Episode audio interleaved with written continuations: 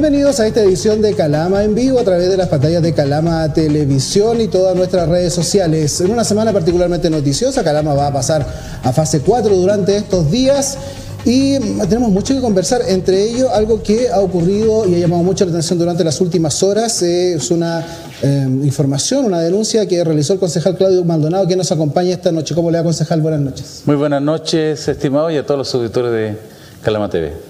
Concejal, lo que usted aparece en las últimas informaciones, lo, concita así el Mercurio, la desvinculación, posible desvinculación de una decena de trabajadores del municipio. ¿Cuál es la información eh, que usted maneja eh, en respecto a este sensible tema? Bueno, eh, este tema lo teníamos obviamente desde que pierde la elección Daniel Augusto se instala el alcalde legítimamente electo, con todo su, su proyecto, don Eliezer Chamorro, inmediatamente se instala la duda respecto de, eh, y que se lo dije al alcalde, en la única conversación que he tenido, en su legítimo derecho de instalar su equipo, de instalar su equipo de confianza y a las personas que consideren que están de acuerdo y que administren mucho mejor su proyecto bajo su mirada esos son los cargos de confianza, pero de ahí hacia abajo viene la gran duda, ya que son eh, más de 100 personas que están en cargos de honorario, en algunos cargos eh, que son más eh, transitorios, respecto a la continuidad. Pero aquí hay un punto que aclarar. Daniel Augusto pierde la elección inmediatamente esa semana, ese mes que estuvo ejerciendo el cargo hasta el final, hasta el último día, dejó todo lo administrativamente que tenía que dejar ejecutado, ok. Y una de las cosas que más nos preocupamos, y yo en lo personal, era respecto de las renovaciones, que fue un punto bastante criticado en la administración del propio Daniel Augusto respecto de los plazos para el personal honorario. Y deja el acto administrativo para que todos, todos, aquí no hubo exclusión con nadie, ni más ni menos, hasta el 31 de diciembre. Respecto la gente se quedó conforme, se quedó tranquila, porque sabíamos que venía una evaluación que es legítima, insisto en eso, de la nueva administración. Sin embargo, eh, inmediatamente las primeras semanas asumido don Elecer y su administradora, comenzaron las dudas respecto de que no se comunicó a la gente de su continuidad hasta el 31 de diciembre.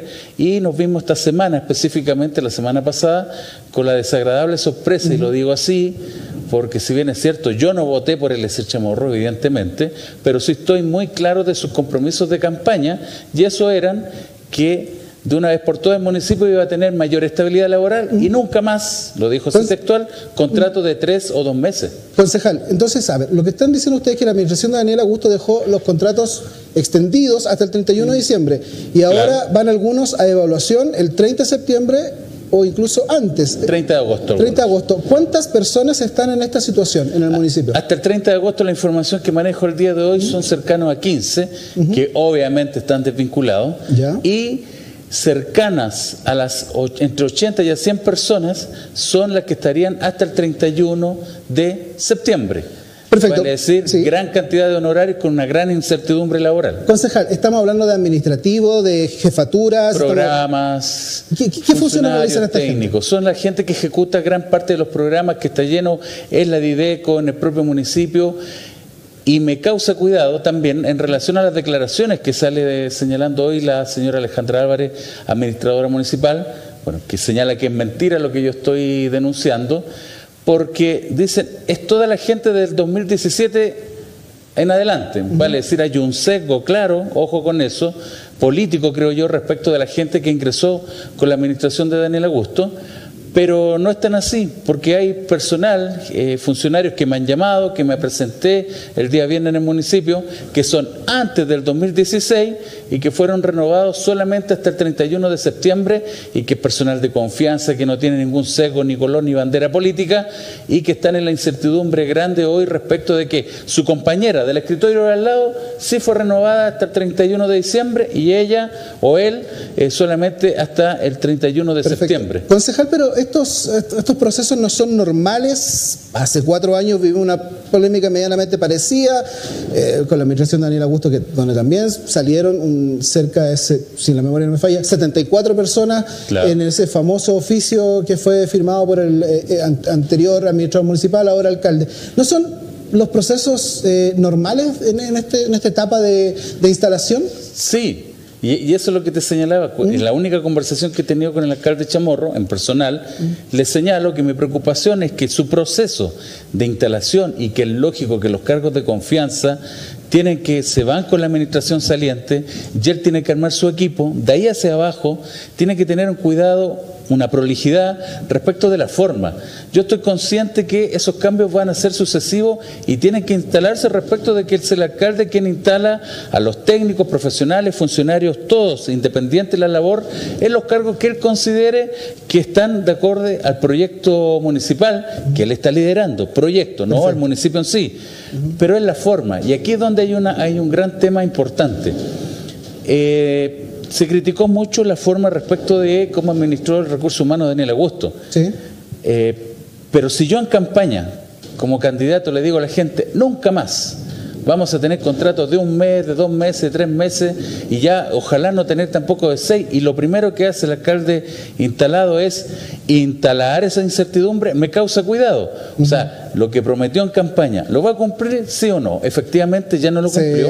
Y el otro tema es Em, que, que, tengo ahí una, una, mirada muy crítica, y se lo dije al propio alcalde Lecer Chamorro, cuando Daniel Agosto llegó, que fue después del primero de diciembre del 2016, el día 7, ya el propio Lecer Chamorro, eh, administrador y ahora actual alcalde, no contrató, teniendo él la, función y la posibilidad de hacerlo, y renovó al personal, yo que tiene la, opción, y lo dijo en su campaña, de dar estabilidad, de trabajar cara a cara con la gente, porque una cosa es decirlo y otra cosa es hacerlo, por el contrario estamos todos sorprendidos. Y mire, aquí más que nada yo estoy sorprendido respecto de esta, de esta extraña forma de, de, lo que va a ocurrir y esperemos que se resuelva de buena manera para también los trabajadores. Pero el 31 de septiembre va a ser la fecha que vamos a ver si era evaluación o era un despido masivo como yo lo estoy denunciando y vamos a estar muy atentos sin duda eso, una noticia que merece el seguimiento por el funcionamiento municipal y también por las personas que trabajan ahí. Concejal, nos quedan algunos minutos, hablemos de política. ¿Cómo, quedaron, cómo están las huestes de RN después de la, de la primaria? ¿Ya se convencieron con Sichel o todavía no? A ver, el proyecto de Chile Vamos, que es que, mira, una primaria interna en el, en el, pacto siempre va a dejar algunas miradas bastante diferentes, pero yo creo que sí estamos en un ideario común respecto de poder ser y tener de una vez por todas una continuidad de un segundo gobierno con la mirada social, política, que creemos que es lo que realmente le ha hecho bien a este país por décadas y en este caso bajo se están dadas las condiciones para lograr la unión, el trabajo en conjunto, acordar respecto al plan de gobierno del candidato Sebastián Sichel para eh, esta primera vuelta que se viene ya muy pronto por lógica, estimado, usted sabe que cada partido va a seguir con un representante en la primaria, tiene que mantener una representación política. Yo en lo personal apoyé y respaldo plenamente a Mario Desbordes lo que él representa para el futuro de este país y ojalá algún día pueda ser realmente un presidente, pero hoy nos convoca sumarnos y trabajar bajo la candidatura de Sebastián Sichel. Nuestros partidos, la UDI, Renovación Nacional, el PRI y todo el sector está trabajando con esa mirada que evidentemente tú lo has podido constatar en declaraciones, en el trabajo electoral que se viene, va a haber mucho más unión que en la centro izquierda que hoy estamos, estamos viendo en la televisión. Y va a estar todo RN, se lo pregunto porque, debes saberlo hace un par de semanas, el comunal de Renovación Nacional, eh, José Carlos Estudillo, entiendo, y una parte del grupo dejó entrever incluso que el comunal de Calama, más allá de la, del distrital y el regional de Renovación Nacional, eh, apoyen a Paulina Núñez eh, a la candidatura al Senado. ¿Cómo están también las, eh, las aguas dentro de RN? con esta división en la, interna, en la interna. Mira, siempre hemos tenido RN, yo creo que ese ha sido el ejercicio duro por año. Yo llevo 15 años militancia que le encantan las elecciones internas, trabajar y liderar por grupo. Y eso, cuando las elecciones internas de RN fueron semanas antes de la primaria. Por lo tanto, también estaba fresquito esa, ese fragor y lucha interna respecto de la, de la comunal, distrital y regional. Y es legítimo porque somos un partido bastante diverso, bastante transversal, porque nos vamos a tener una candidata senadora, vamos a tener dos del sector, por lógica, eh, a diputado RN también va a llevar dos candidatos, a consejeros regionales tenemos tres cupos, entonces es lógico que no solamente un candidato se lleve todo respaldo, a concejales tuvimos ocho candidatos, siete candidatos a, a concejales, y por lo tanto en la interna se generan grupos de apoyo a un candidato, a otro. Eso no significa que el partido esté fragmentado, que esté dividido. Es lógico en la interna y muchas veces, y te vas a encontrar que a lo mejor más de algún RN esté trabajando a lo mejor por un independiente Chile Vamos y por qué no por un UDI dentro del propio Chile Vamos. Eso no significa que sea una, un militante que no esté de acuerdo a los estatutos, que va a ser castigado ni perseguido. Es el legítimo derecho dentro del sector que, nuestro propio, a lo mejor comunal, nuestro regional o yo distrital, tengamos cada uno un candidato para core diferente o a diputado diferente, porque hay más candidatos que un partido. Perfecto. Entonces, Paulina Núñez no tiene, eh, de momento ustedes no ven ningún problema en la interna para que sea apoyada por el RN. O sea, ella es la candidata. Es la candidata al Senado. Es la candidata de RN. Perfecto. Claro de concejal, Claudio Maldonado. Le agradecemos su presencia esta noche con nosotros. Siempre es un agrado conversar del tema municipal, pero nunca podemos dejar de hablar de política. ¿no?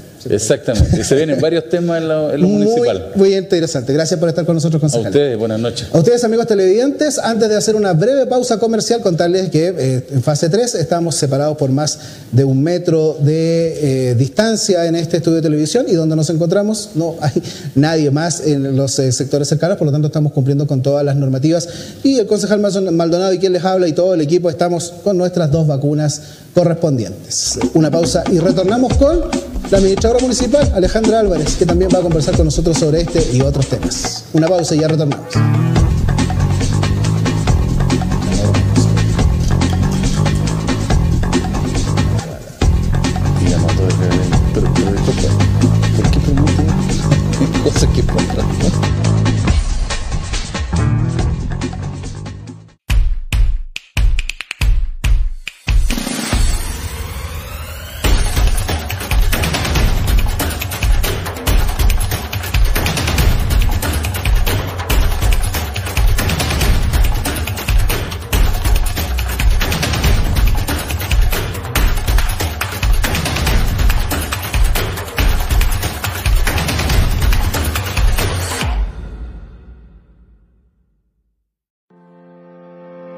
Transportes Géminis, líderes en el transporte de trabajadores de la gran minería, amplía sus servicios a empresas contratistas de la zona, cumplimiento de estándares de las empresas mandantes, buses de última generación, seguridad activa, control automatizado de flota, buses de reemplazo, conductores de amplia experiencia. Traslade a su personal en Buses Géminis, 50 años de trayectoria. Sus consultas al correo géminis arroba géminis.cl. Géminis, la gran empresa de transporte que mueve al norte.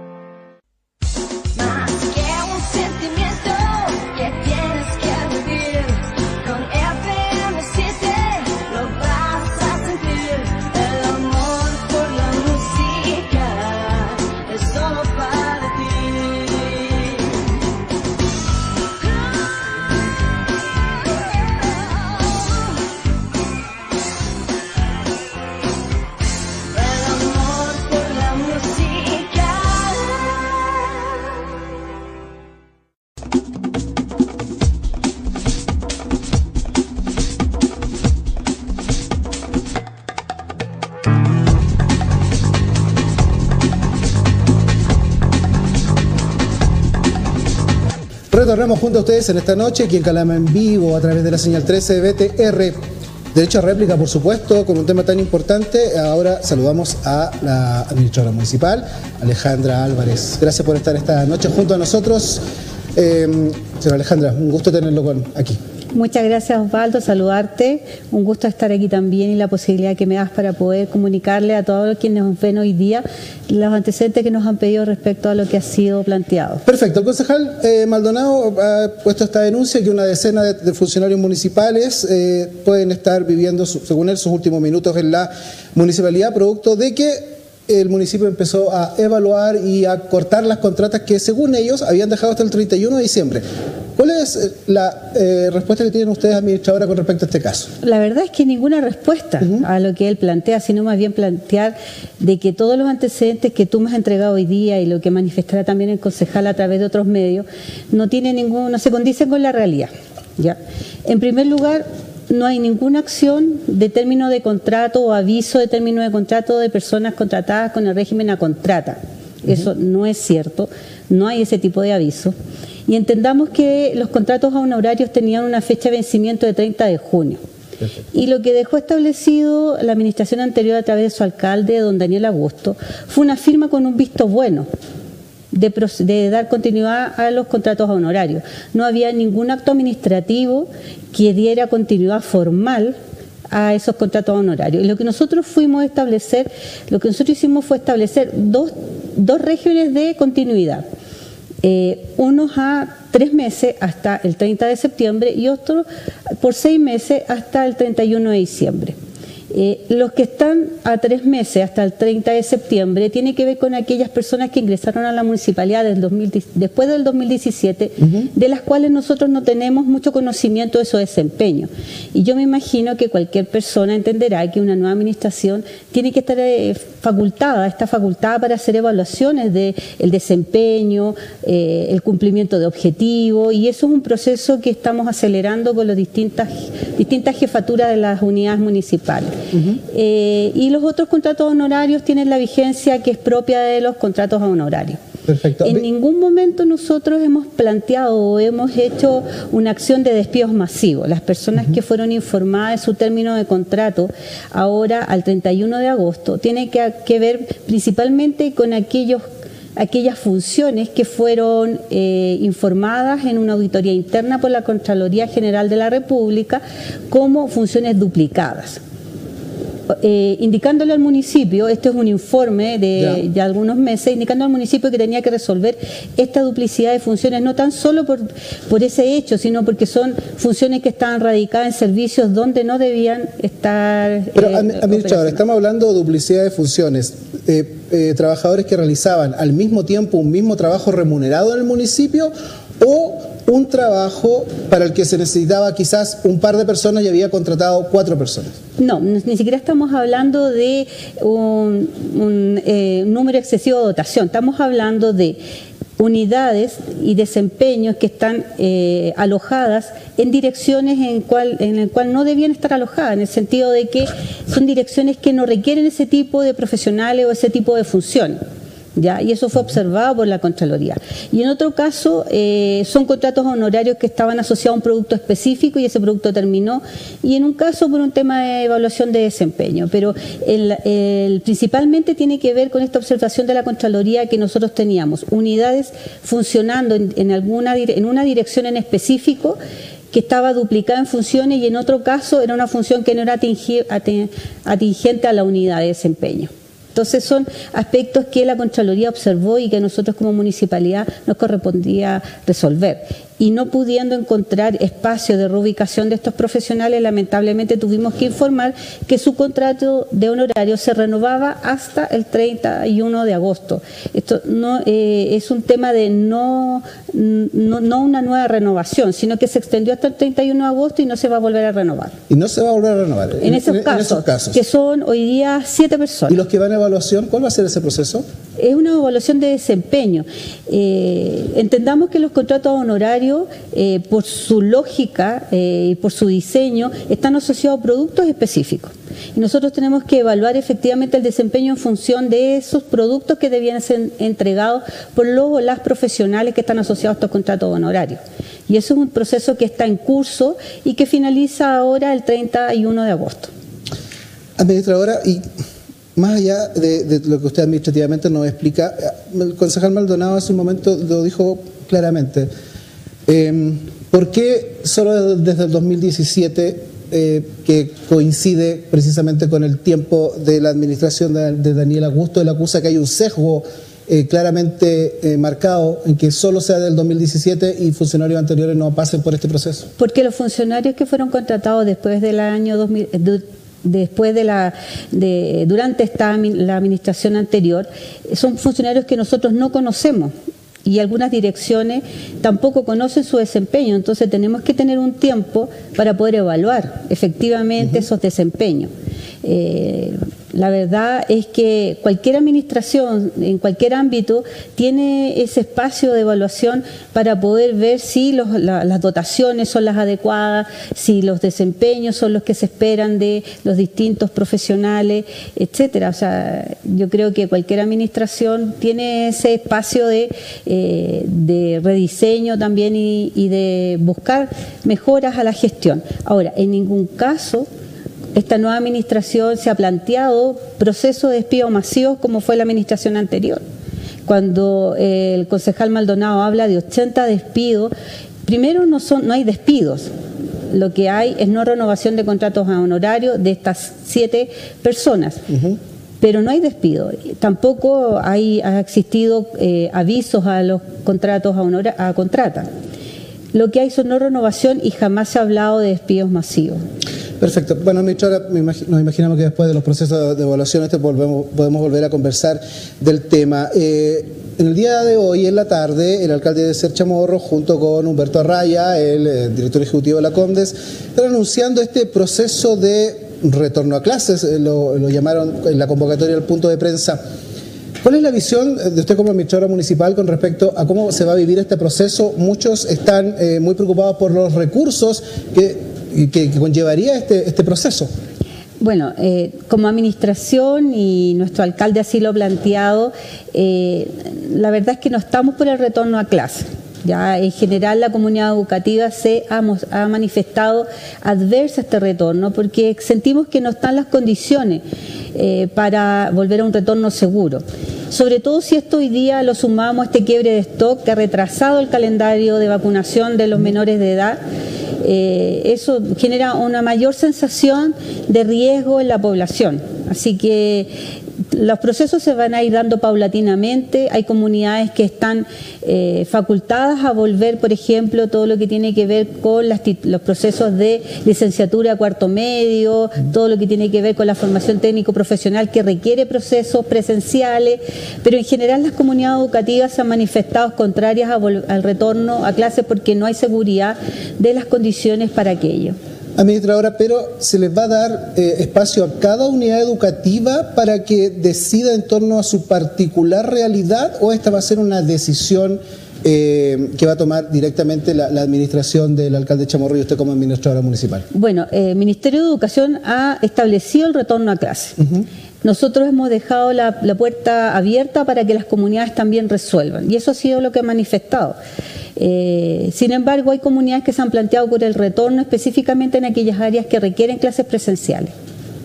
Por ejemplo, es conocido que el Liceo Bicentenario, eh, Diego Portales, donde es el director Tijerina el que está a cargo de ese establecimiento, él se ha mostrado abiertamente por, eh, eh, que él está de acuerdo con, volver lo más pronto posible. ¿Cómo se van a manejar de esos diversos criterios? Porque también hay otra escuela que decirlo que no, están en esas condiciones. Hay que ver los recursos que están hoy día disponibles para asegurar un retorno seguro a clase. Eso es muy importante. No tan solo eh, la infraestructura educativa, sino también las condiciones de inmunización de la población escolar y ahí inmediatamente vuelvo a insistir en esto, el quiebre de stock de vacuna nos ha hecho retroceder en nuestro proceso de avance, eh, alcanzar mayores porcentajes de vacunación completa. Entonces, todo eso también genera mayor sensación de inseguridad sanitaria a la población. Por lo tanto, obligar a la población a volver a clase también sería, eh, la verdad que sería un desconocimiento al propio derecho de la familia de decidir si sus alumnos, si sus hijos, hijas, los alumnos eh, vuelvan o no a clase. Perfecto. nos quedan solo dos minutos. Con la ciudad de fase 4 eh, van a, entre comillas, ¿no? digámoslo así, se vuelve a la normalidad. Em, muchas personas preguntan por los espacios que están ocupando el comercio del centro con respecto a las, al uso de las calles. Y que claro, no se notaba mucho cuando estábamos en cuarentena porque había poca gente circulando. Pero al entrar a la ciudad en fase 3 y en algunos días en, fase 4, hay mucha más gente circulando en el centro. ¿Hasta cuándo esos locales eh, van a poder ocupar esos espacios o van a estar cerradas calles como Sotomayor u otras eh, donde están estos establecimientos comerciales? Porque la ciudad parece que ya no lo resiste mucho. Bueno, efectivamente, hoy día nosotros tuvimos una reunión con la Asociación Gremial del Barrio Comercial La Torre, su, su representante, eh, y nos plantearon esta problemática que se produce en el centro de la ciudad. Es un tema que vamos a abordar, vamos a tratar de resolver y en eso nos comprometimos como administración municipal con la asociación gremial. Así que esperamos prontamente tener alguna respuesta. Por lo pronto, la segregación que hay en calle La Torre se va a mantener en términos de dejar una sola pista vehicular, se va a mantener la peatonalización de calle Sotomayor. Eh, la fase 4 es una fase de preparación, pero en definitiva tiene restricciones eh, casi similares a la fase 3. Entonces, por favor, el llamado a la población de no tener esta sensación de eh, libertad absoluta, sino que el llamado siempre está al autocuidado, porque eh, las condiciones todavía no son todos lo seguras, pensando que todavía no alcanzamos el 80% de vacunación, de proceso de vacunación completa. Muy bien. Eh, cosas que por supuesto vamos a ir evaluando los próximos días, las autoridades, por supuesto, eh, la comunidad que siempre está muy atenta a lo que ocurre. Alejandra Álvarez, administradora municipal, gracias por estar esta noche junto, a nosotros. Muchas gracias a ustedes por la posibilidad también de eh, contarles a la comunidad en que estamos como nueva administración municipal por el espacio. Muchas gracias, Osvaldo. Perfecto. Y a nuestros amigos televidentes, así como con el concejal Maldonado, contarle que la administradora Álvarez está con sus vacunas correspondientes y estamos a una distancia de más de un metro cumpliendo la normativa correspondiente. Gracias por estar junto a nosotros. Nos en una nueva edición de Calama en vivo a través de las pantallas de Calama Televisión. Gracias por estar ahí.